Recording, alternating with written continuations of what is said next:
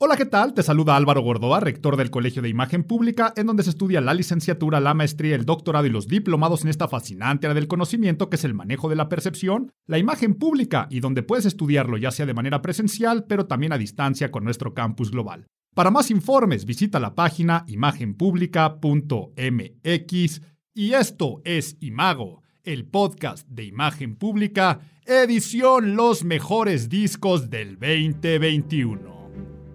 The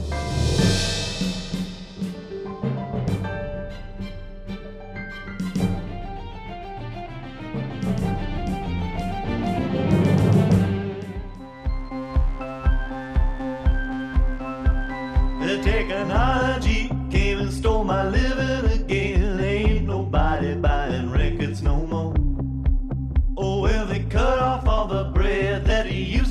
used to keep us fed. So thanks for coming to the show.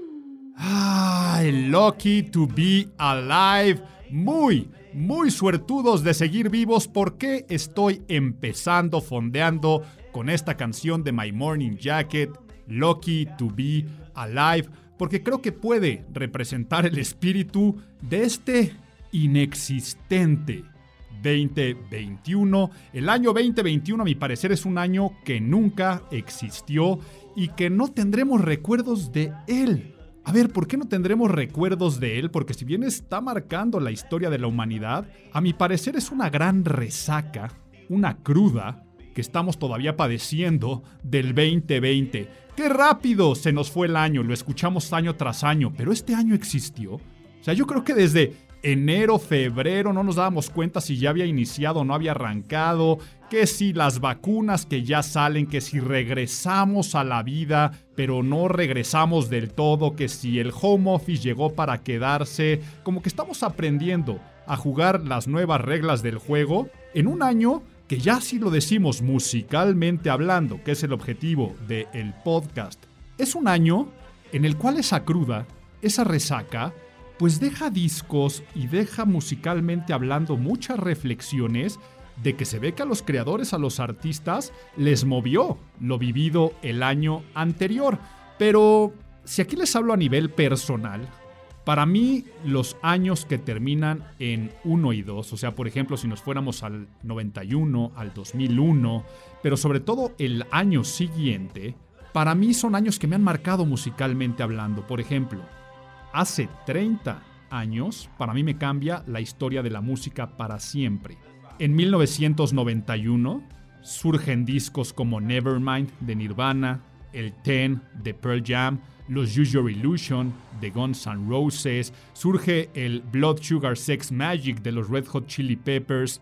Y yo estaba en esta época de crecimiento, de rompimiento y me cambió para siempre la historia y así yo me podría dar un salto a los discos de los Strokes en el 2001 y este año yo tenía ciertas expectativas de es un año que termina en uno y por lo tanto musicalmente hablando me voy a sorprender y no creo que vaya a haber un solo disco que yo vaya a anclar con este año 2021. Yo soy muy estadístico en el torno de los, de los discos. Siempre que sale, oye, ¿en qué año surgió este, el self-title de Sublime? Ah, pues me voy al 94. ¿En qué año surgió?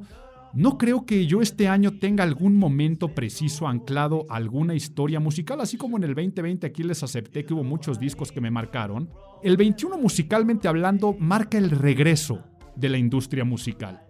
Nuevamente, lanzamiento de viernes con viernes. La música en vivo regresa a foros. Por ejemplo, Lula Palusa en Chicago se vuelve a hacer rompiendo todas las asistencias. Aquí en México regresa el Corona Capital, pero a su vez vuelven a cancelarse muchas giras y ahora a finales de este año con el Omicron, la nueva cepa del COVID, pues otra vez a cancelarse la música.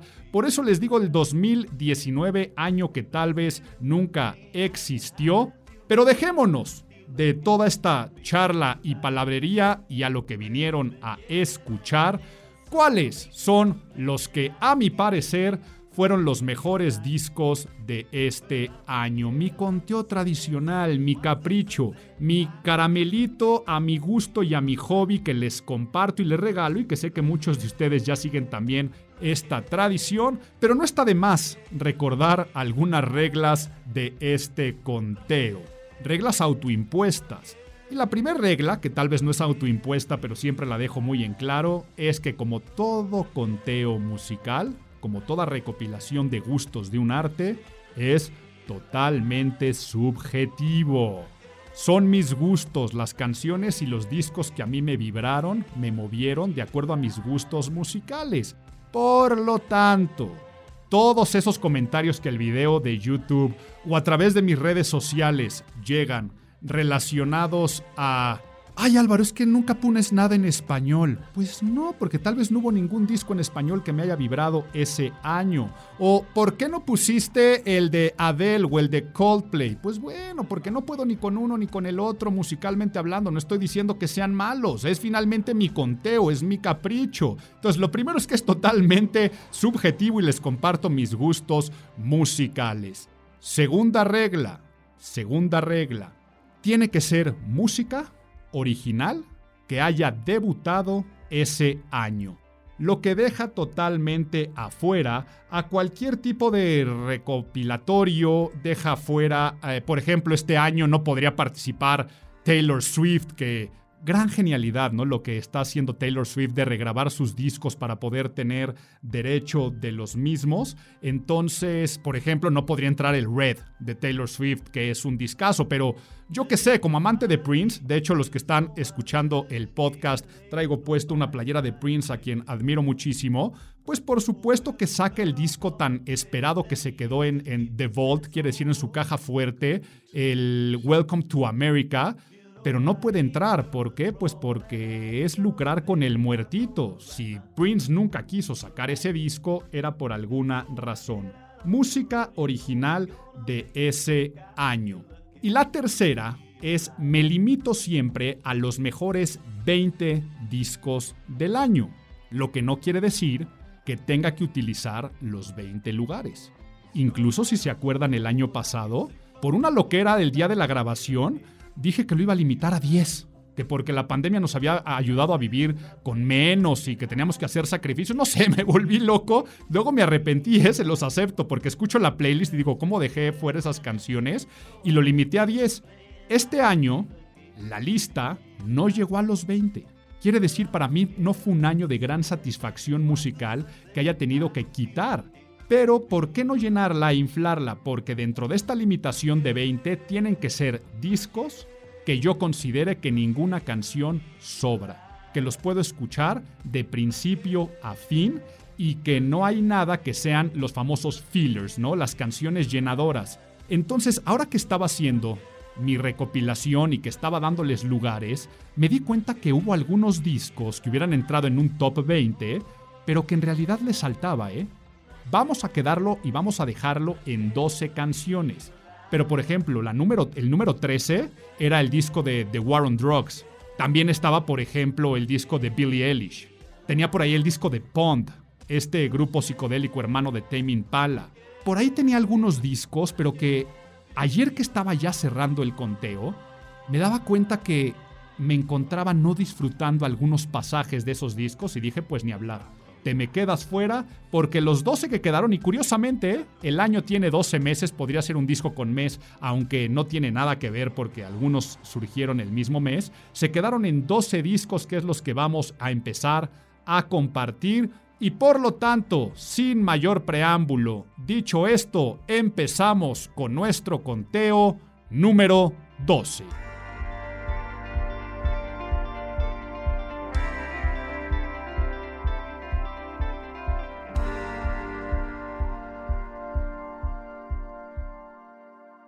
Este es el top de Álvaro Gordoa.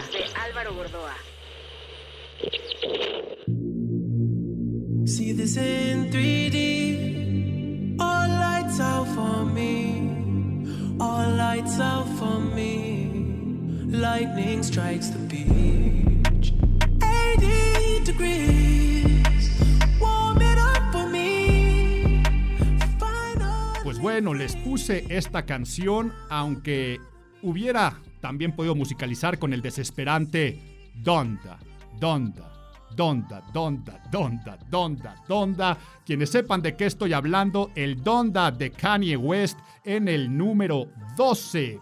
y ojalá pudiéramos hablar de Kanye musicalmente y, no de todo lo que rodea a este personaje que desafortunadamente empaña y distrae, de sí, lo digo con todas sus palabras, el genio musical que es. O sea, de las grandes figuras musicales de los tiempos actuales podíamos poner a Kanye West, pero digo que todo esto empaña un poco porque del Donda se habló mucho más de este disco de su proceso de grabación, que si se encierra en estadios para grabarlo, producirlo y reproducirlo, de los retrasos de su lanzamiento, que si Universal se le adelantó y se pelea y lo bajan de plataformas musicales, de las peleas y colaboraciones, si mete a Chris Brown o a Soulja Boy después los quita y se pelean y que si le tiran a Drake y luego se reconcilia con Drake, de los servicios dominicales o colaboraciones con por ejemplo, muy escandaloso que invitó a colaborar a Marilyn Manson y a The Baby, uno este, acusado por abuso sexual y el otro por homofóbico, y los invita a una canción que se llama Jail, la segunda parte de la canción este, Jail,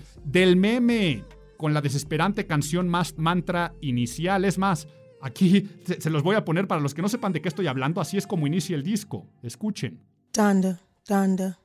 Thunder, thunder, thunder, thunder, thunder, thunder, thunder, thunder, thunder, thunder.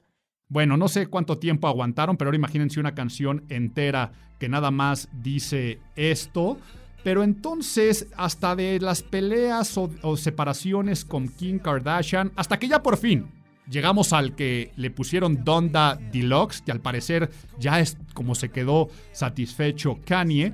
Pero todo esto hace que nos olvidemos, uno, del Kanye productor. O sea, está producido con un cuidado sonoro que si te pones unos audífonos y ves todos los detalles que te van llevando por un recorrido que si bien va a ser un disco de rap y hip hop, moldea todos los géneros del rap, el hip hop con el rhythm and blues. De momentos es un álbum eh, totalmente old school de rap, pero luego trap. Pero no se queda ahí, sino también navega hacia el gospel, navega hacia la música progresiva, hacia el dream pop, y no es un disco fácil, ¿eh? lo estoy diciendo, es un disco largo, no es ameno, cambia mucho de géneros y de estilos. Entonces, es un disco que en momentos es muy denso, muy pesado, muy oscuro y en otros muy calmado, de mucha luz. Es un disco entre religioso en algunas partes, pero profano en otras partes, reaccionario, pacifista. O sea, podría decir que es un disco minimalista y maximalista a la vez, tan bipolar como su creador, ¿no? Pero es un disco que escribe historia musical y que una vez que le entras al Donda de Kanye, ya no sales y se te queda en la cabeza. Tengo que aceptar que me costó, pero vale la pena el costo a pagar. O sea, el precio de decir, híjole, no sé si me está gustando o no me está gustando. Ya una vez que entiendes todo el concepto, con su lista interminable de colaboraciones lo vas a disfrutar.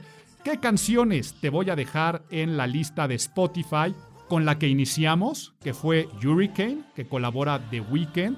Les voy a dejar la de Jail Part 2, las que les dije de Marilyn Manson y este, ay, se me olvidó, de Marilyn Manson y The Baby, que colaboran en esa. Me gusta más que la versión que hace con Jay-Z. Les voy a dejar Jonas. Vámonos a la parte más cristiana, les voy a dejar la de Jesus Lord y mi favorita del disco con esa es más, vamos a cerrar con esa para que escuchen una de las canciones más preciosas de este año, la colaboración con Kid Cudi y nunca se te pasa por la cabeza que es Kanye West, mi favorita del disco Moon. Con eso te dejo el 12 Donda de Kanye West.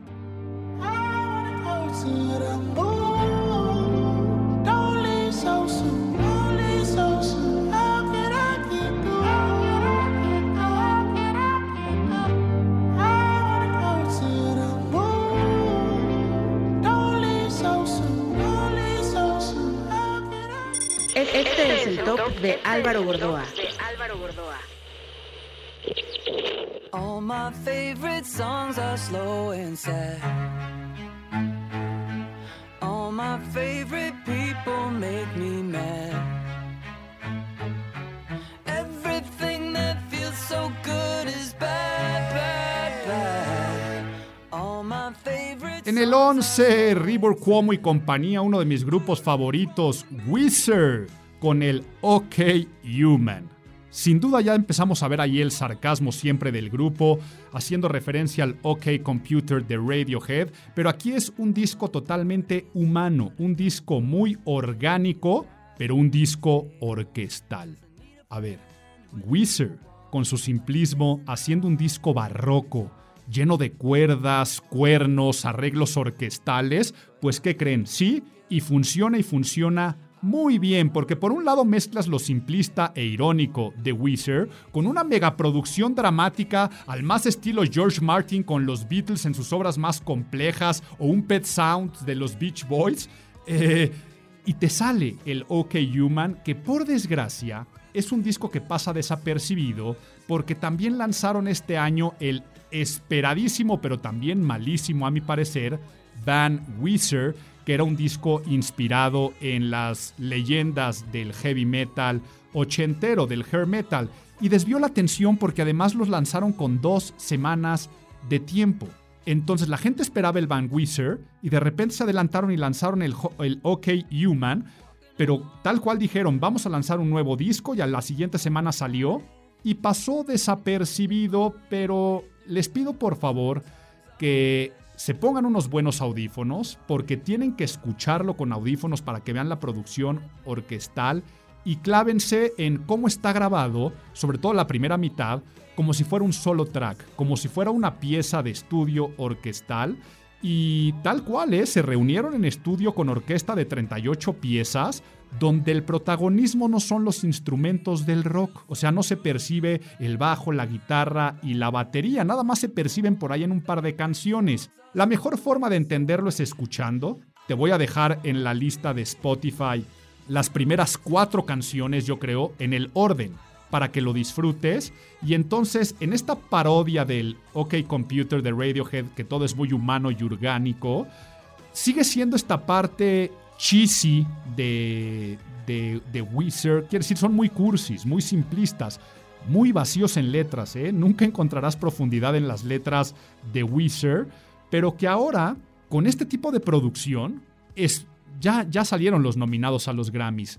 Ojalá no pase desapercibidos por otras personas que son melomaníacas para que si se piensa en un disco que juega con la ironía, probablemente es un disco muy irónico, pero no se pierdan la genialidad que hay detrás a nivel musical. En fin, disfrútalo si eres amante de la producción, los arreglos, la instrumentación, tal y como te dije, te voy a dejar en la lista las primeras cuatro. Al empezar escuchamos All My Favorite Songs, pero te voy a dejar también la de Alu Gobi, te voy a dejar Grapes of Wrath y vamos a cerrar con la canción que se llama Numbers, número 11, OK Human the sadness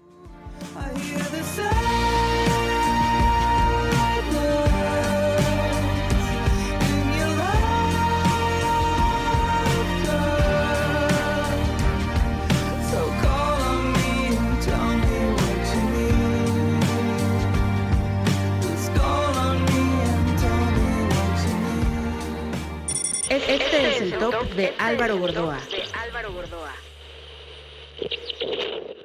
I hate the winter, can't stand the cold. I tend to cancel all the plans. But when the heat comes, something takes a hold. Can I kick it? Yeah, I can. Y empezamos con el top 10, los mejores 10 discos del año. Y el número 10, para los que ya reconocieron, el Solar Power The Lord. Uno de los discos sin duda más esperados del año. ¿Por qué? Por la gran espera, ¿no?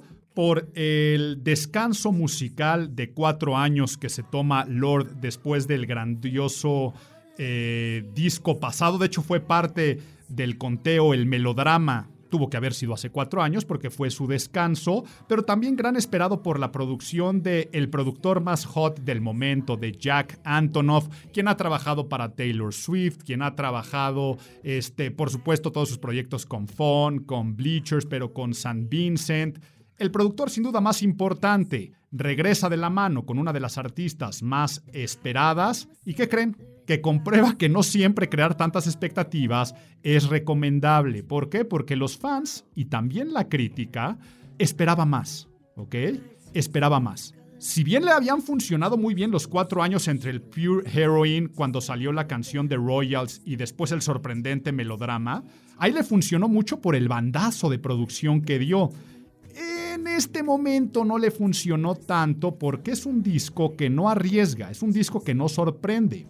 Ahora bien, no se confundan, es un discazazazazazazo por la genialidad lírica y melódica de Lord, o sea, todo el storytelling de sus canciones y la producción de Jack Antonoff, que está totalmente inspirado y evocado hacia el pop de los 90, ¿no? Si, si ustedes lo escuchan y piensan que es un disco de Nelly Furtado, de Natalie Imbruglia, de Sheryl Crow, de Jewel, les va a sonar a eso, pero finalmente se queda en eso, un disco de pop digerible, disfrutable y muy a gusto para tenerlo de fondo.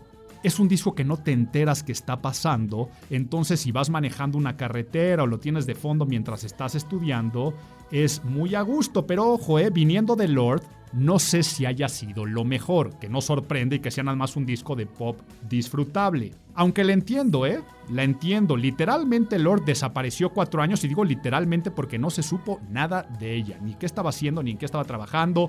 Sabemos que se fue a su natal Nueva Zelanda, pero eh, se fue harta de la fama, ¿no? Nunca se esperó lo que pasó con sus primeros dos discos y sobre todo la dejó muy agotada eh, su disco anterior. Entonces yo creo que se fue a relajarse, a meditar y por eso regresó con algo tan sencillo, tan bonito. Es un disco que sí le pondría el adjetivo de bonito, con un disco tan orgánico, no tantos trucos de consola como el melodrama, y de una conexión espiritual con la naturaleza. O sea, habla, casi todas sus canciones hablan de la alegría de la vida, de ver con la naturaleza, de relajarte, de echarte, de tomarte la vida a la ligera. Totalmente opuesto al, al disco que hasta se llamaba melodrama, ¿no? O sea, se le quita todo el drama y se va al relax. Muy disfrutable por las melodías, las armonías vocales, y sobre todo, como les decía, el storytelling que demuestra que es una de las grandes letristas de eh, la música contemporánea. Y te voy a dejar lo que escuchaste al principio, era Solar Power, la canción que le da inclusive nombre al disco. Te voy a dejar eso en la playlist de Spotify. Te voy a dejar también The Pad. The Pad es como empieza el disco, te la dejo en la playlist. La de California, te la dejo porque habla de este espíritu que estoy tratando aquí de comunicar.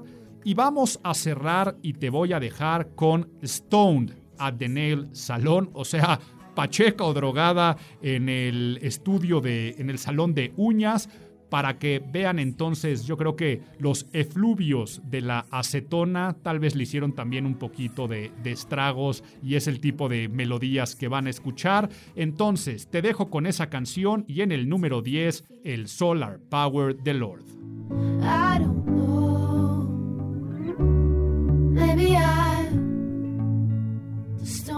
The. Maybe at the nail salon again. Este es el top de Álvaro Gordoa. Small town girl, Coca Cola grin, honeysuckle skin, born beneath the ready sign of a strawberry moon. En el número 9, uno de mis favoritos siempre de los conteos, pero con un disco totalmente disruptivo a lo que normalmente hacen. Sí, eso tan bonito que estamos escuchando de fondo son los Killers, Brandon Flowers y compañía, los de Las Vegas, con su sorpresivo disco Pressure Machine. Y digo sorpresivo disco porque igual son de esas cuestiones y ejercicios que se quedaron en la pandemia. Brandon Flowers se fue a su pueblo natal, un pequeño pueblo de Utah donde nació, e hizo canciones inspiradas en estos personajes que a la mera hora no salió a la luz, porque el que salió a la luz el año pasado fue el de este, Imploding the Mirage, también quedó en el conteo del año pasado, un disco con todo el dramatismo y toda la teatralidad de la megalomanía de Brandon Flowers llenando estadios y canciones coreables. Ese fue un disco que se grabó antes de la pandemia, pero salió en la pandemia. Durante la pandemia en el 2020, Blandon Flowers se ensimisma y se va a sus raíces y presentan este disco muy pegado entonces. No pasó un año entre un lanzamiento y el otro, y es un disco que a los fans no les gustó nada. La crítica lo evaluó bien. A mí, ¿por qué les voy a decir me gustó tanto y lo puse en el número 9? Siempre me había preguntado cómo sería un disco de los Killers o qué pasaría si a los Killers y a sus canciones le quitáramos toda esa teatralidad y gimmicks de rock de estadio y de consolas de producción con los coritos y los cantos. ¿Qué pasaría si nada más dejamos el storytelling de Brandon Flowers acompañados de pequeñas guitarras? Pues Pressure Machine es la respuesta y se la debemos al encierro. Sin tantos hooks, coritos épicos para enloquecer a un público, el séptimo disco de los Killers es el más íntimo, es un disco muy cinematográfico. ¿A qué me refiero con esto? Escenas de drama, tú escuchas el disco y te puedes imaginar que es un disco a blanco y negro o un disco sepia, muy conmovedor. Historias vulnerables de desencanto, de nostalgia, que se van transmitiendo en canción en canción, inspirado por este pueblo rural que ahora, ojo, les voy a decir, ¿eh? Todas las canciones tienen como intro entrevistas con los pobladores y a ratos llega a desesperar. O sea, a ratos llega que de una canción a otra echarte un monólogo de una persona de un pueblo contando cómo le gustaban los caballos, eso sale sobrando, pero el resultado final es un álbum de americana, o sea, de música rock con blues con country que si bien dije que a los fans no enloqueció, a la crítica y a los melómanos sí nos refrenda que Brandon Flowers es uno de los mejores letristas contemporáneos y supongo sabía su riesgo, ¿no? Supongo por eso lanzan dos discos que pone a los dos killers en la balanza en tan poco tiempo. Lo considero sano que lo haya hecho Brandon Flowers. A ver, ya te di y fuimos este, complacientes con el público, con el Imploding de Mirage. Ahora déjame ser autocomplaciente y te enseño lo que puedo hacer sin tantos recursos de producción. Y si bien no va a ser un álbum épico de los Killers, se agradece mucho su desnudez, desnudez que escuchamos en la canción con la que abrimos, que es la de Runaway Horses, donde colabora este Phoebe Bridges, una canción muy bonita, Runaway Horses. Te voy a dejar, a ver, deja pienso cuáles te dejo. Te voy a dejar Cody. Cody es una canción que me recuerda al REM, más vulnerable, al de Everybody Hurts, por ejemplo. Te voy a dejar una que se llama In Another Life y vamos a cerrar con la que le da título al disco. Es más, voy a hacer aquí un ejercicio porque quiero que escuchen esto de Pressure Machine, la canción con la que voy a dejar al final. Hay un falsete, o sea, se pone a cantar Brandon Flowers. Yo creo que también se imaginó que iba a ser una colaboración con alguna mujer, pero a la mera hora la grabó él con un falsete, quiere decir con una voz muy, muy aguda, y él mismo hace el juego de las dos voces. Y ese falsete, en el coro final, se sustituye con un violín exactamente en el mismo tono. Entonces tu cerebro piensa que vas a entrar al coro, pero la realidad es que entra un violín y le hace una canción preciosa. Voy a hacer ese ejercicio. Mira, vamos a empezar primero con la parte del el coro de, del Pressure Machine donde entra este falsete y escucha esto.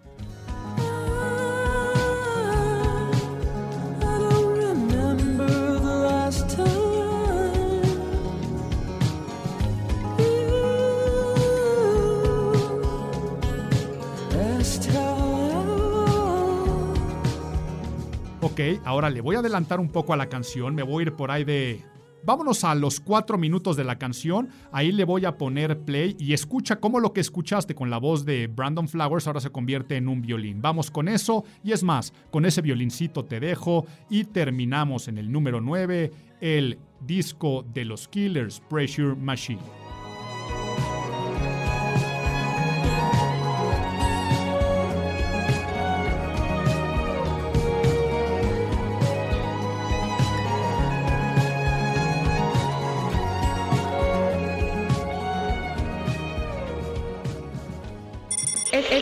top este de Álvaro Gordoa.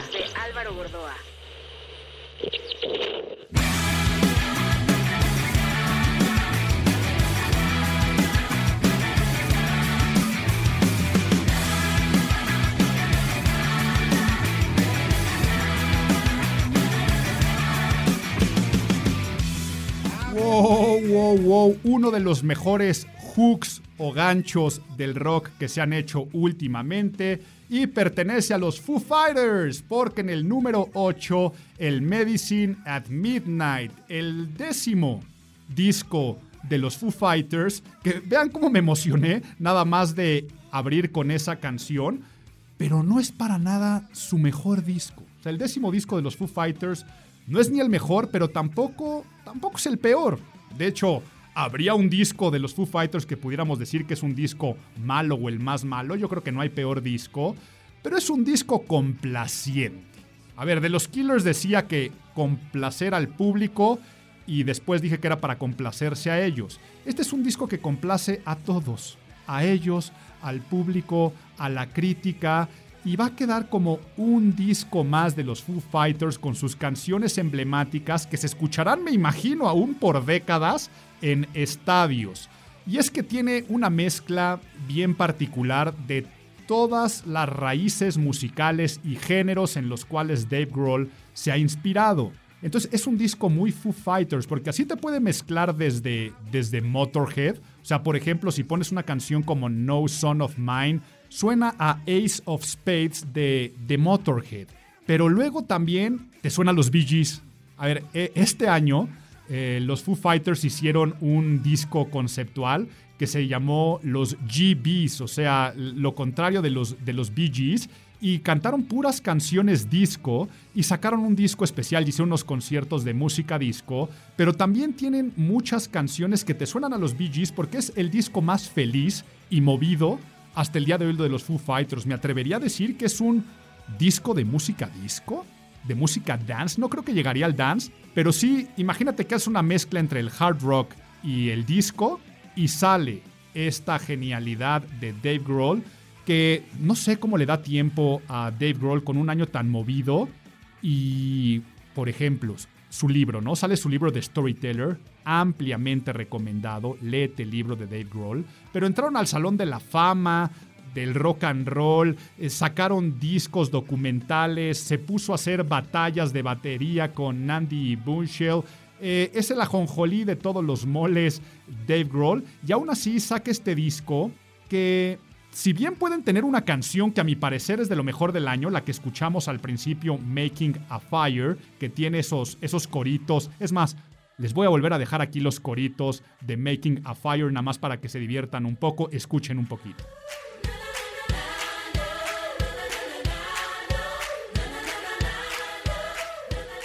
Ok, si bien tiene una canción como Making a Fire que quedará para la posteridad dentro de los clásicos de los Foo Fighters, es la misma gata revolcada, ¿ok? O sea, tú escuchas la gran mayoría de las canciones y dices, esto me suena a los Foo Fighters de cualquier otro disco. Sí, por ahí tiene una que se llama Shame. Shame sí rompe con todo, al grado de que fue la que sacaron como sencillo, y cuando salió el nuevo sencillo y single de los Foo Fighters dije, "Ay, híjole, no sé si me encanta o la detesto. Pensé que iba a ser un disco más revolucionario y no. Es lo mismo que ya les habíamos escuchado y eso a mi parecer es algo muy bueno. Por lo tanto, ay, qué difícil. Normalmente siempre dejo tres canciones. Creo que ya les había dejado en el de Wizard o algo así cuatro. No sé cuántas te voy a dejar, es más, vamos aquí seleccionando. Al principio escuchamos Making a Fire y ya la escuchamos dos veces, te la voy a dejar en la lista de Spotify. Te voy a dejar la de Cloud Spotter. Es más, voy a cerrar con esa, pero ah, todavía no lo menciono, para que entiendas esto de los Bee mezclado con, con rock tradicional. Imagínate que mezclas a los Bee con Chip Trick o The Cars, o hasta Low Rider, la canción de, de War de Low Ride, y el cencerro. Te voy a dejar al final Cloud Spotter e imagínate que estás escuchando a este a Low Rider junto con Chip Trick, pero con los Bee. Te voy a dejar Cloud Spotter.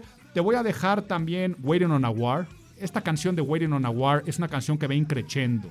Te va llevando poco a poco. Perfecta para un estadio en vivo. Empieza como baladita y termina en gritos de Dave Grohl. Chasing Birds, una canción preciosa. Se me hace una canción muy Beatlemaniaca. Una canción muy Blackbird, tipo de, de los Beatles de McCartney. También te voy a dejar la de Shame Shame para que veas por qué digo que saltaron mucho de su estilo con Shame Shame. Pero como te prometí, cerremos con Los Encerros de Cloud Spotter. Número 8, Foo Fighters, Medicine at Midnight.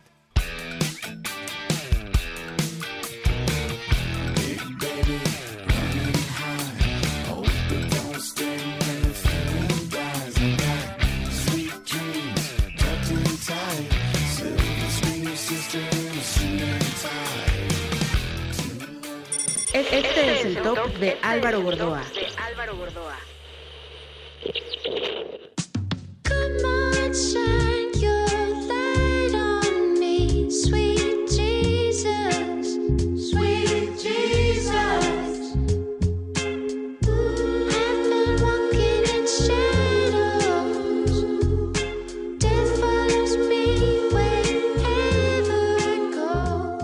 Número 7.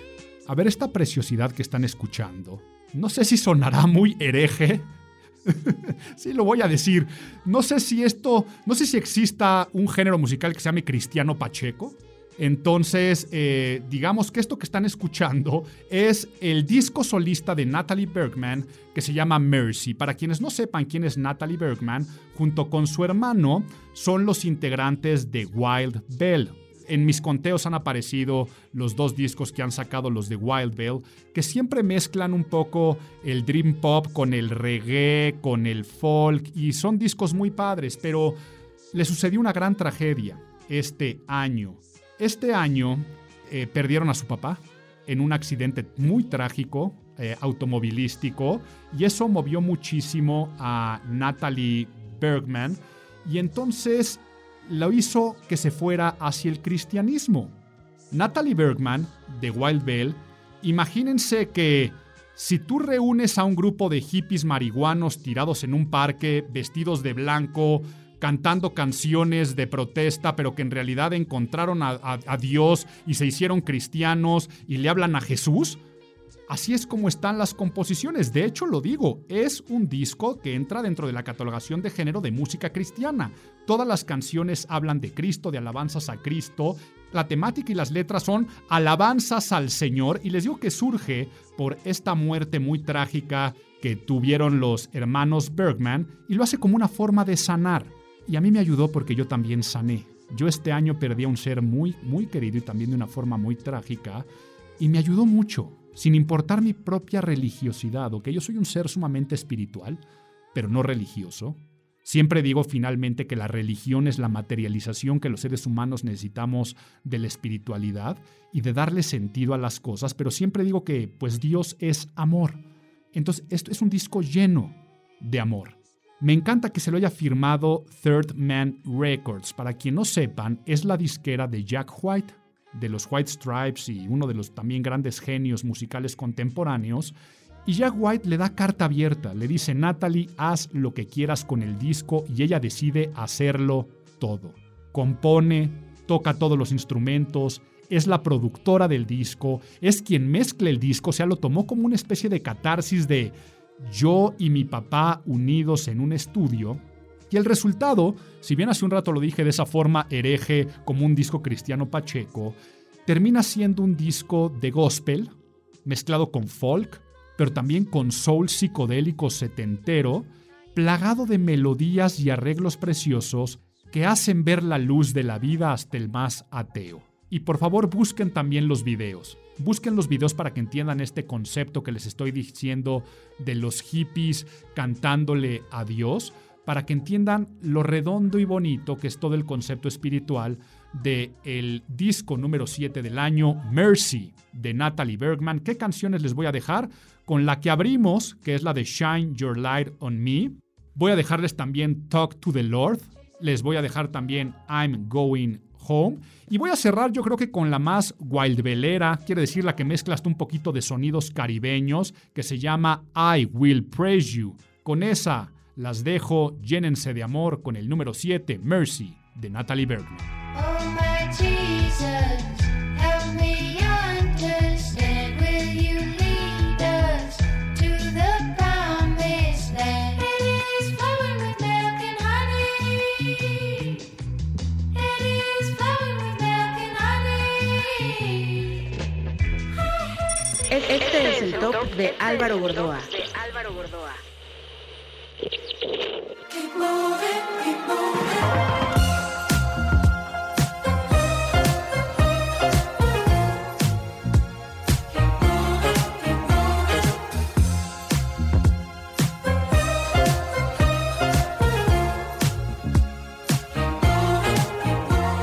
Pues bueno, yo creo que con esta canción que están escuchando también pude haber empezado el podcast. Empecé con una canción que se llamaba Lucky to Be Alive de My Morning Jacket, pero también pude haber escogido esta canción que se llama Keep Moving. Sigue moviéndote, sigue adelante, cara en alto, avanzar a pesar de la adversidad. ¿Qué estamos escuchando? Estamos escuchando a Jungle. En el número 6, el Loving in Stereo de Jungle, el tercer disco de este dueto londinense de música house y música disco, que quien necesite una fiesta de salud mental e himnos de resiliencia ante las pérdidas, no se pierdan el discurso motivacional, o sea, se los juro que es un discurso motivacional enclaustrado en este tercer y esperadísimo disco de los londinenses de Jungle, que no sorprenden, ¿eh? con su estilo musical, sigue la misma línea de dance, house, funk, con las características armonías vocales, o sea, algo que hace tan característico a Jungle son ellos dos con armonía vocal. Y Loving in Stereo, así como hablábamos del de Natalie Bergman como alabanzas al Señor y que se sentía el amor, este es el amor a la vida, pero ahora en una fiesta, ¿no? Ahora es ponerte a bailar y vivir el presente superando las pérdidas del pasado. No hay duda de que les tuvo que haber movido mucho. El- vi una entrevista ahí con los de Jungle de que la pandemia los movió muchísimo, perdieron muchas cosas y entonces es lo que les digo que pasó este año, que muchos autores empiezan ya a reflejar en catarsis de la post-pandemia y se ve reflejado en sus letras. Entonces, ¿qué pasa? Ya sea que no sé qué puedas haber perdido tú en este año.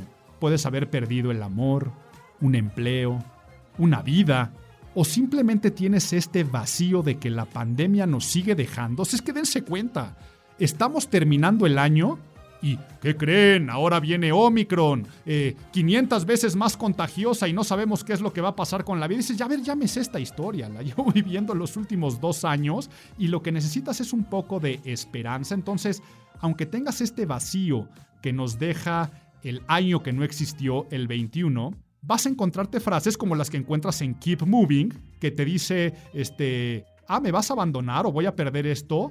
Gracias por hacerme más fuerte. Eh, I can live with it, o sea, puedo vivir con ello. Hay una canción que se llama All of the Time, que te está diciendo todo el tiempo tienes que ser fuerte, tienes que ser fuerte, la de Talk About It, ¿no? Yo creo que vamos a cerrar con Talk About It porque te dice, vamos a hablar de ello, ¿no? O sea, si te le estás pasando mal, no te encierres, no corras, encuéntrale significado a todo lo que está pasando, todo lo alto tiene algo bajo, vamos a hablar de esto. O vaya, hay una que se llama incluso Just Fly, Don't Worry, solamente vuela, no te preocupes. Te va a servir a ti como una gran catarsis de gratitud, acompañada de baile y no de lágrimas. Entonces, qué belleza. Te hará recordar que cada vez que se te rompe el corazón, te haces más fuerte. Vamos a dejar en la playlist, como ya habíamos dicho, Keep Moving, que es con la que abrimos. Vamos a dejar All of the Time. Te voy a dejar Romeo. Yo creo que Romeo fue la canción más escuchada de este disco porque tiene un feature de un rapero eh, británico que se llama este, Bass y le da un refresh, ¿no? Porque escuchas una canción de Jungle sin las características voces a las que ya estamos acostumbrados. Les voy a dejar también la de Truth. Y como prometí, cerremos este número 6, el disco Loving in Stereo de Jungle con Talk About It. Disfrútalo mucho.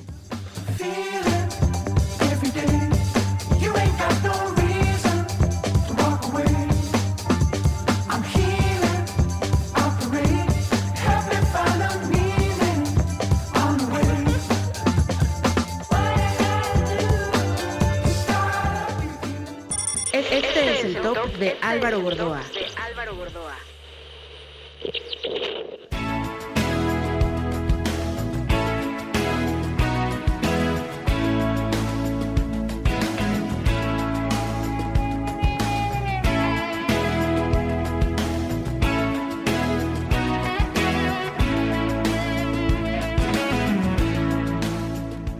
Entramos al top 5, los mejores 5 discos del año.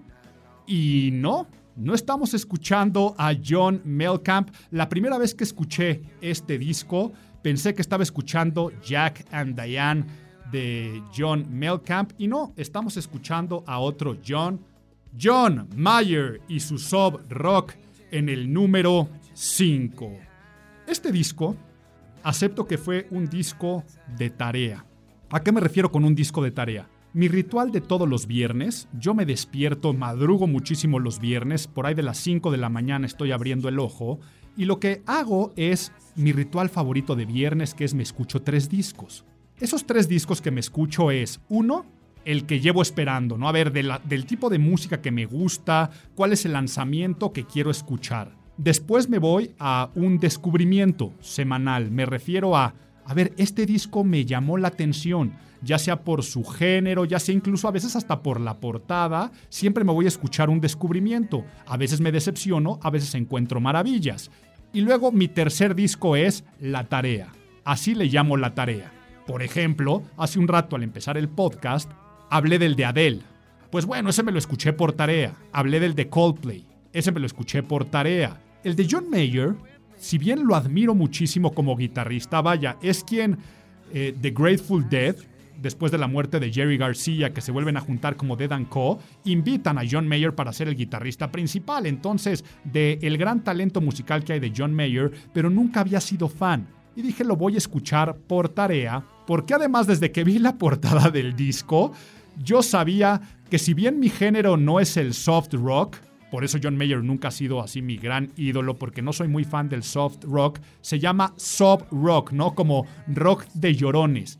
Pero veo esta portada y esta portada con la estética ochentera, que hasta ver la portada del disco con su etiqueta de precio antigua, con The Best Price pegado, me estaba claramente haciendo una referencia a lo que me iba a encontrar. O sea, yo sabía que ya era una parodia o un homenaje a este soft rock ochentero, pero nada más de darle play a la primera canción, me sentí escuchando a Phil Collins, a Sting, a Toto, a Boston, a Brian Adams y como les dije con esta primera canción, a John Melkamp, porque vamos a hacer ese ejercicio. A ver, vamos a escuchar nuevamente el inicio de la canción Last Train Home, que es como abre el disco de John Mayer. Vamos a escuchar el inicio.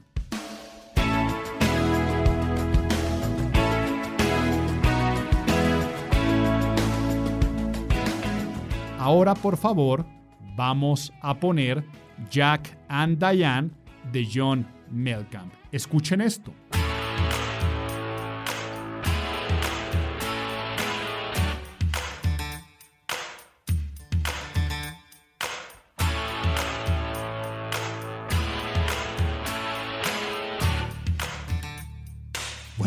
Ustedes le llamarán inspiración, le llamarán copia, pero hay que entender que así me encontré yo escuchando todas las referencias a la época, los guiños a la producción ochentera, hasta que ya después de meterme a ver la ficha del disco, vi que desde el productor hasta cada músico de sesión que estuvo involucrado, fue parte de esa historia musical de los 80 y es que John Mayer hizo un ejercicio. Quiso ver qué pasaba si hacía un disco como si fuera 1988 con la mejor tecnología del 88, los recursos del 88, los músicos de la época del 88, el diseño gráfico del 88, las estrategias de marketing y lanzamiento del 88. Pero ¿qué hubiera pasado si eso se hubiera quedado en una bóveda del tiempo y saliera a la luz 33 años después?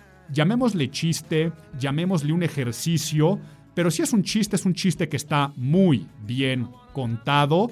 Si fue un chiste, se le salió de las manos y terminó en un producto que para los amantes de la guitarra, si bien no es ningún secreto de que John Mayer es de los mejores exponentes de la guitarra actual, con este disco recrea, sin miedo a equivocarme y sin exagerar, ¿eh?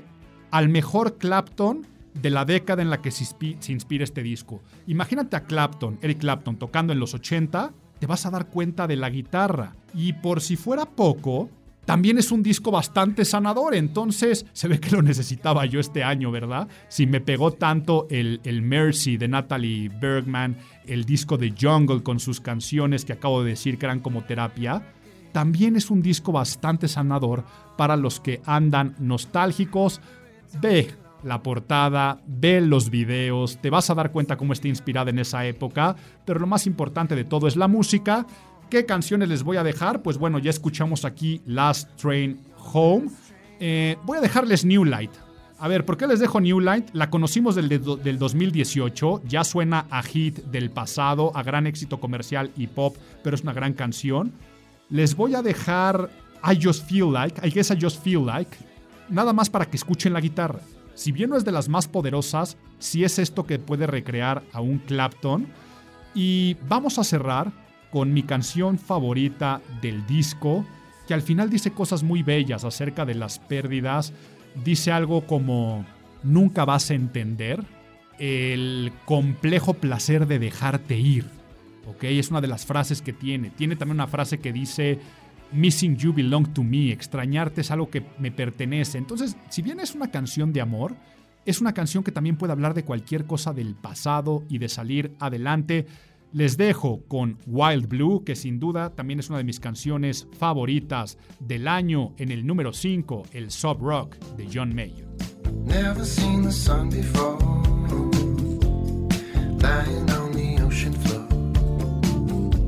I'm walking through the wilderness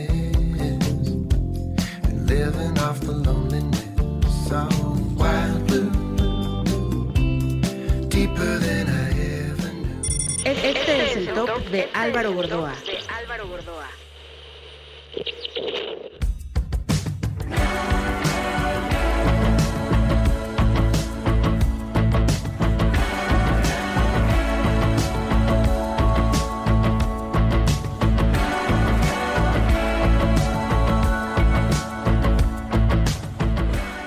A partir de este momento las cosas se me pusieron complejas porque cualquiera de los que quedaron en el top 4 pudo haber sido mi favorito del año, pero se acabó en este orden, ya les daré una explicación de cada uno de ellos.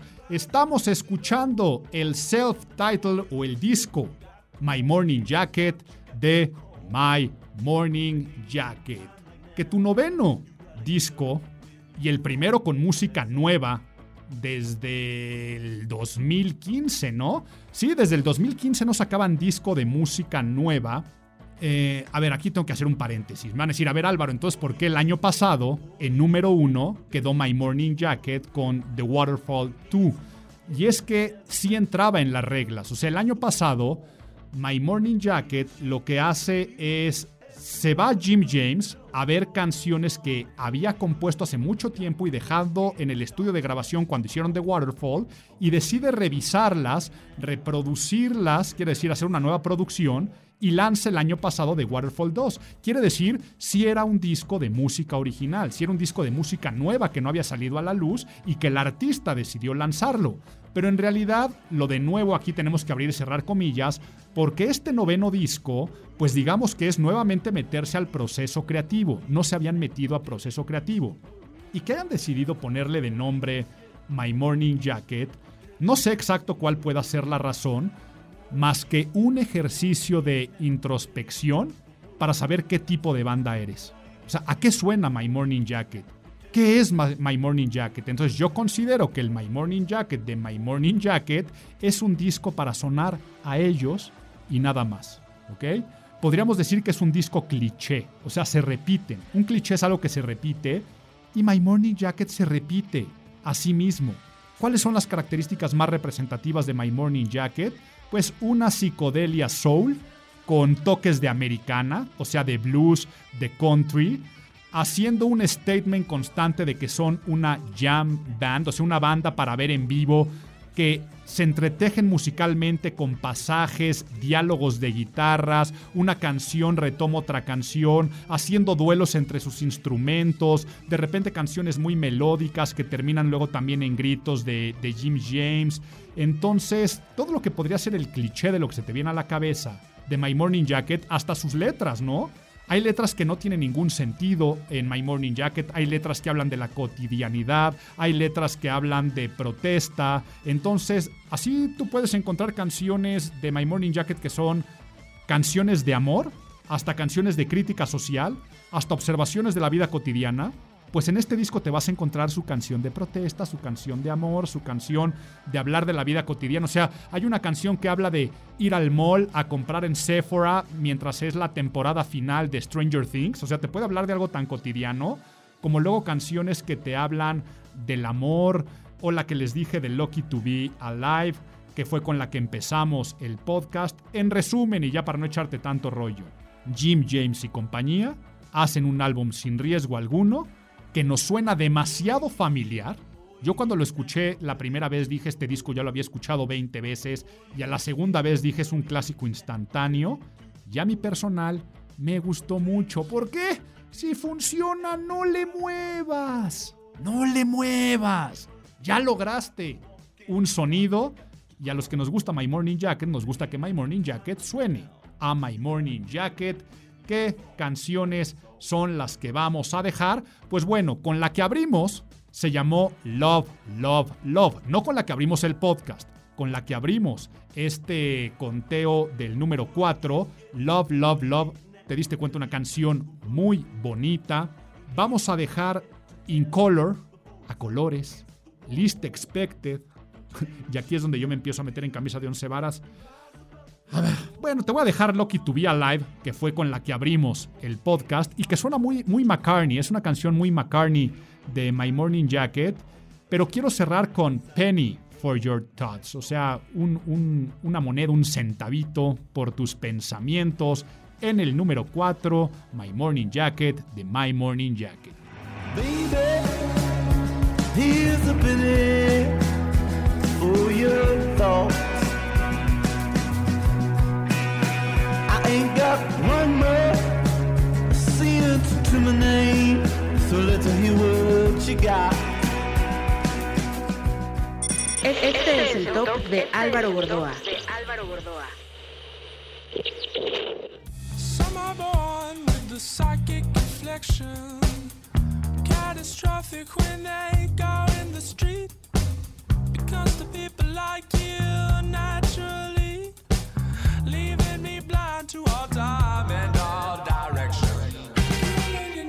Sin miedo a equivocarme, el debut más emocionante con lo que me topé este año. Cuando hago eso que les decía de los descubrimientos, nada más le puse play a este disco y dije, ¿qué es lo que estoy escuchando?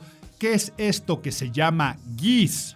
Así como gansos en plural en inglés y su disco Projector. De hecho, cuando me lo topé, nada más habían lanzado un par de singles. ¿Y por qué les digo que me emociona? A ver, si no quedó como número uno del año, es porque ya cuando salió el disco entero ya era noviembre y me faltó disfrutarlo. Pa- me pasó lo mismo con el de My Morning Jacket, ¿eh? si no escaló hasta el número uno es porque fue un lanzamiento también ya de finales de año. Pero no me regreso a My Morning Jacket. Con el Projector me empezó a emocionar que el rock para nada está muerto. Me emociona que aún se pueden hacer cosas nuevas, inspirándote, como siempre ha sido el rock, en las figuras del pasado, pero sin copiarlas. Emociona qué es lo que pueden hacer con la tecnología actual los rockeros más jóvenes que pueden producir estas joyas sonoras. Y son jóvenes, son chavitos, no sé, aquí ya me entra lo ruco, porque todavía van en high school, o sea, todavía van en la preparatoria. Eh, los de Geese, les digo que me sale lo ruco porque hace un rato les contaba, ¿no? Hace 30 años me cambió a mí la, la historia musical porque salió el Nevermind de Nirvana. Sí, cuando salió el Nevermind de Nirvana, de este Dave Grohl que hablaba hace un rato, tenía, y, Kurt Cobain tenían 21 años, ¿ok? Ya llevaban 3 años tocando, eh, bueno, Dave Grohl no con ellos. Y sí, pues bueno, si yo en esas épocas tenía 14, 15 años y veía a los de 21, 22, decía, no, pues ellos ya, este, ya, ya, son unos señores este, eh, que, están haciendo cosas impresionantes. No veía unos chavitos haciendo maravillas musicales que cambiaron la historia. Pero ahora sí me pasa, ¿no? Ahora ya como, como rucos y digo, no, hombre, pues esos chavos sí traen onda, traen ponche, esos chamacos. Este. y la realidad es que finalmente es lo que ha existido siempre. Se reúnen en un garage unos jóvenes. O sea, lo que me sorprende, que les decía también cuando, por ejemplo, Phineas, el hermano de, de Billie Eilish, cuando empieza a producir en su cuarto y hacen un disco como el disco debut de Billie Eilish, o aquí aprovecho un paréntesis, ¿eh? también fuera del conteo, porque si hubiera entrado en el top 20, dejé el disco de solista de Phineas. Escúchenlo a nivel producción, pero no me pierdo. O sea, lo que puedes hacer el día de hoy con una computadora en tu casa, entonces eso es lo que me emociona. Que pudieron hacer este disco de rock que sé que son otras épocas y tal vez no van a evolucionar para ser los nuevos Strokes, pero claro que suena a los Strokes, o sea, sentí muy similar al escuchar este disco a cuando escuché por primera vez el Is This It de los Strokes. O sea, yo me acuerdo, cuando salió el Is This It de los Strokes dije, esto es diferente, esto es nuevo, esto es revolucionario, esto puede cambiar la, la historia de la música. Sé que tal vez al día de hoy con tanto lanzamiento y con tanta avalancha musical y que ya no son épocas de escuchar el disco entero, te puedes perder. Ah, tengo que hacer aquí otro paréntesis. Si algo, allá hablé del disco de Adele, ¿no? Que no, no, es así, no soy fan. Si algo fue muy bueno para la industria musical este año es que Adele le dice a las plataformas musicales, por ejemplo Spotify, tienes que quitar el botón de reproducción de aleatorio. Si quieres escuchar mi disco, te lo escuchas en el orden en el que lo diseñamos. Ya esto se juntan muchos músicos y Spotify a los discos le está quitando la opción de aleatorio para que si quieres escucharte el disco lo tengas que escuchar en el orden en el que fue pensado. Pero bueno, son otras épocas, entiendo que son épocas de singles, pero estos jóvenes, ya me centro otra vez en el Projector de Geese, Claro que es evidente el comparativo con los Strokes, tal vez la canción inicial con la que abrimos aquí que se llama Low Era es muy evidente, pero es evidente que son sus principales influencias, son neoyorquinos. Y me suena a todo el post-punk neoyorquino del CBGB, a grupos como Television, a grupos como Talking Heads, también otros neoyorquinos que aunque no fueran del post-punk y de la época del CBGB, eh, por ejemplo a LCD Sound System. Su vocalista a ratos recuerda a James Murphy. Hasta la estructura de las canciones en composición, por ejemplo, tienen un single que se llama Disco, suena a que si tú hicieras un hijo de los Strokes con LCD Sound System, sale Geese. Ya con eso te estoy diciendo todo. Estoy seguro que si no hubiera salido a finales de octubre este disco, escalaba a ser mi disco favorito del año. Es un disco breve, 41 minutos, que nos hace ver la luz de lo que va a ser el futuro del rock. Va a ser bien difícil elegir qué canciones te voy a dejar. De todos los discos que mencioné, acuérdate que mi recomendación es que los escuches entero. O sea, aquí no te estoy diciendo que sean canciones mejores que otras. Si te estoy recomendando los discos es para que te los escuches todo. Pero te voy a dejar, bueno, evidentemente con la que abrimos, que se llama Low Era, te tengo que dejar Fantasy Survival. Cambios de tempo muy sucios, pero muy majestuosos a la vez. Parece que se van a salir de ritmo y en la misma canción son dos canciones a la vez en cómo cambian los tiempos hacia la parte final. Me encanta Fantasy Survival, yo creo que es mi favorita del disco. Te voy a dejar Projector porque es un poco diferente. Aquí recuerdan, yo creo que hasta la época Berlín de David Bowie e Iggy Pop. Suena un poco a eso la canción de Projector. Te voy a dejar la canción inicial, o sea, el disco hable con una que se llama Rain Dance, que es escandalosamente increíble. No te vayas a dejar llevar nada más como abre el disco si es que no te gusta mucho la música más escandalosa, porque no le vas a entender. Déjalo correr y si quieres empezar por una, mejor vamos a cerrar con la canción que se llama Disco, ¿no? El que te digo que puede ser un hijo de los Strokes y de LCD Sound System. Con esa vamos a cerrar y te dejo con esa canción de el disco Projector de Geese, el número 3. Y ahora sí, los dos discos más importantes en mis gustos este año.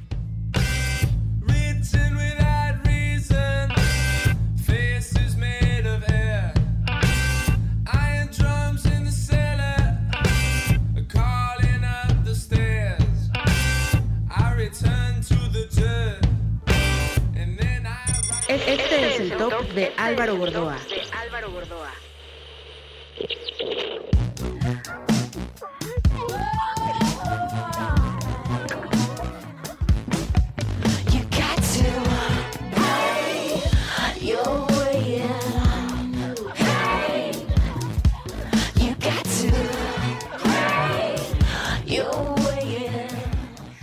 Pues no, no estás escuchando a Prince, no estás escuchando a Bowie, no estás escuchando nada de eso, estás escuchando una de mis consentidas de estos conteos, a quien no me he cansado de decir que es de los grandes genios musicales de estas épocas, una vez más Annie Clark, bajo el nombre conocido musicalmente St. Vincent, con su disco Daddy's Home, ahora en un segundo lugar en mi conteo del 2021.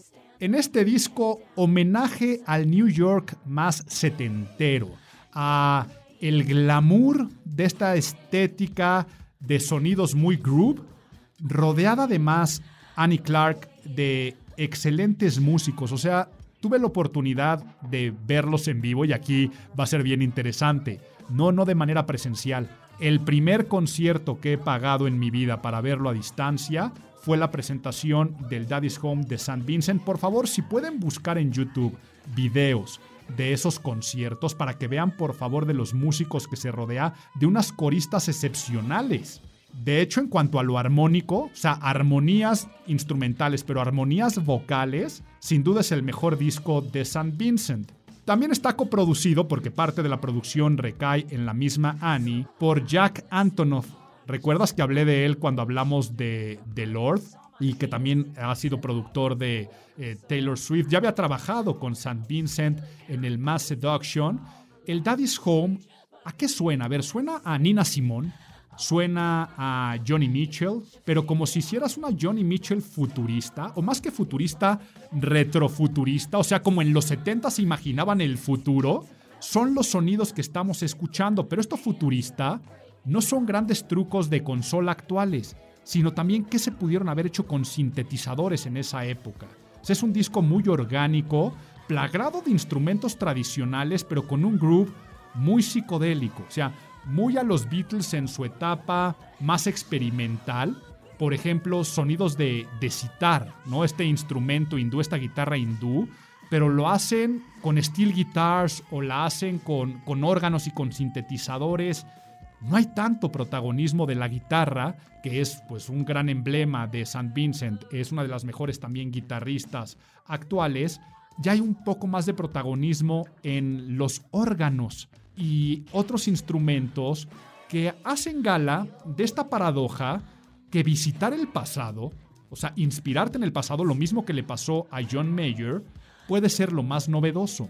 Por lo tanto, es un disco melódico, es un disco armónico, es un disco emotivo y un disco simplemente espectacular. Les digo, verlo en vivo es una gran joya para que entiendas todo el performance conceptual. O sea, es un disco conceptual porque el concepto del disco es setentero. Sí, habla de que su papá estuvo en la cárcel y después salió de la cárcel, por eso es el Daddy's Home, eh, una historia de vida de St. Vincent, pero sobre todo en el concepto de inspiración. Si tú ves videos, vas a entenderlo mejor estas tres coristas excepcionales haciendo las armonías vocales. Te voy a dejar entonces en la playlist con la que abrimos, que se llama Pay Your Way in Pain, que les digo, imagínense a un Prince y a Bowie encarnados en St. Vincent. Te voy a dejar la de Down and Out Downtown. Esa te la voy a dejar nada más para que escuches esta inspiración tal vez Beatlemaníaca de la citar. Eh, me encanta. Down and Out Downtown. Te voy a dejar. Si aquí te dije que Nina Simone este, o Johnny, pero inclusive este, a una Tori Amos, escúchate Melting of the Sun. Te la voy a dejar para que entiendas. Y vamos a cerrar. A ver si hablé tanto de las armonías vocales. Cerremos con Down. Down estos sonidos de armonías vocales, sonidos psicodélicos. Me voy a adelantar un poco en la canción, te la voy a dejar correr por ahí del minuto 10, minuto 15, para que veas cómo hacen los cambios de voces armónicos. Disfruta mucho entero el disco número 2 de este conteo, el Daddy's Home de St. Vincent.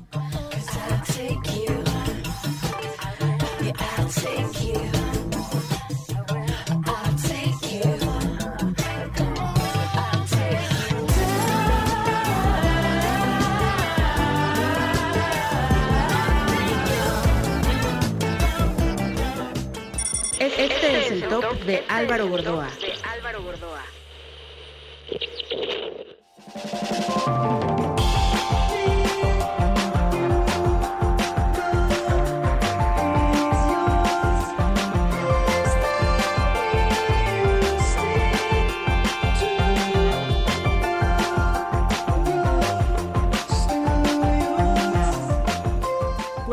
Y muy contento de compartirles el número uno y sobre todo muy feliz que un disco de King Gizzard and the Lizard Wizard, hasta difícil de pronunciar, por eso siempre les digo King Gizzard y me evito el Lizard Wizard, haya quedado en primer lugar el Butterfly 3000, Mariposa 3000, mi disco favorito de este año, de este grupo psicodélico, su álbum número 253 o no sé cuál sea.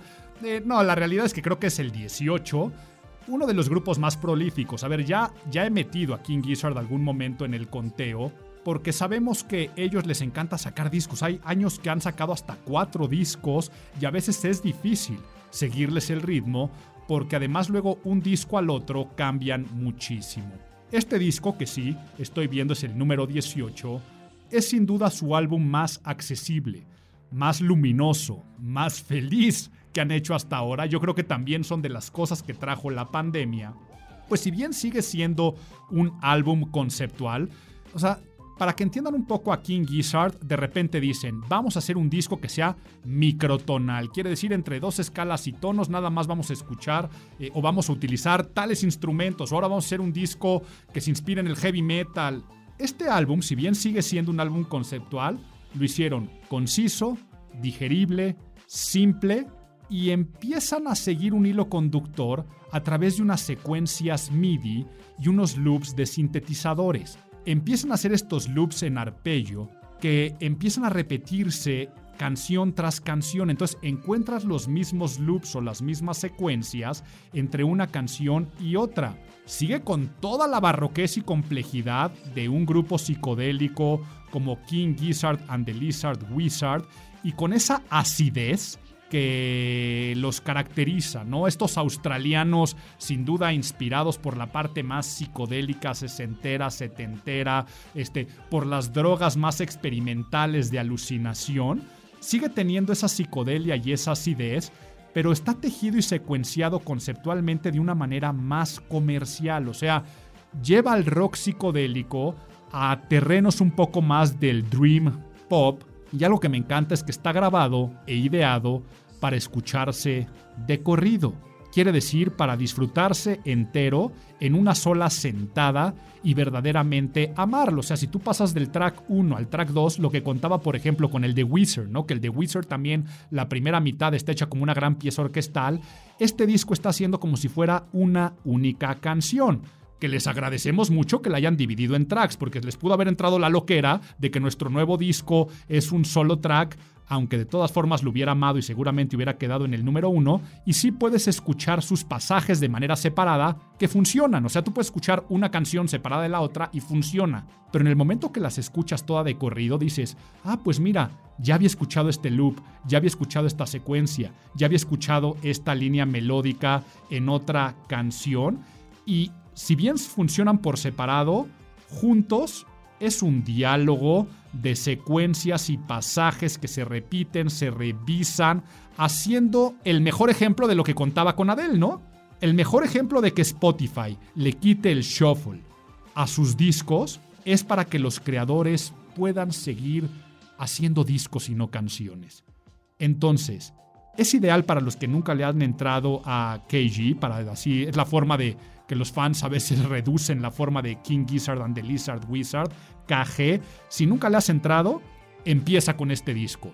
Enamórate de ellos y luego empieza a seguir con sus loqueras hasta que de repente digas a este disco no le entendí, este disco sí lo amé más y entonces es una gran introducción y ve qué difícil poder cerrar diciéndote qué canciones te voy a dejar con un disco que se tiene que escuchar entero.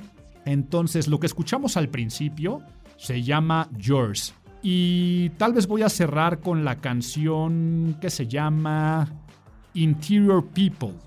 Sí, te voy a cerrar con Interior People.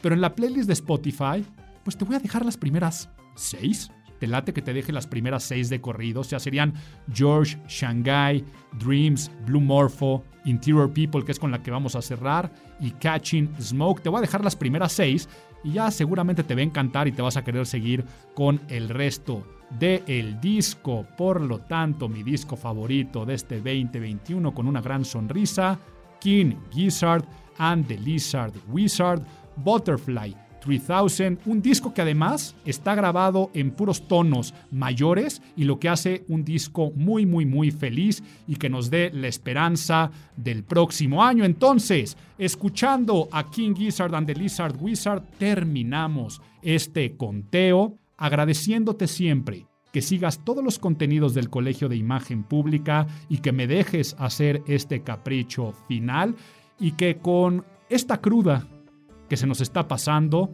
esperemos que el 22 nos dé esperanza, que nos dé mucha música y que empecemos a ver esa luz al final del túnel que tantos discos esperanzadores que aquí dejamos nos están prometiendo. Muchas gracias por todo. Te mando un fuerte abrazo y sé muy feliz con mucha música en el 22. Esto fue Imago, el podcast de imagen pública, edición musical. Que estés muy bien.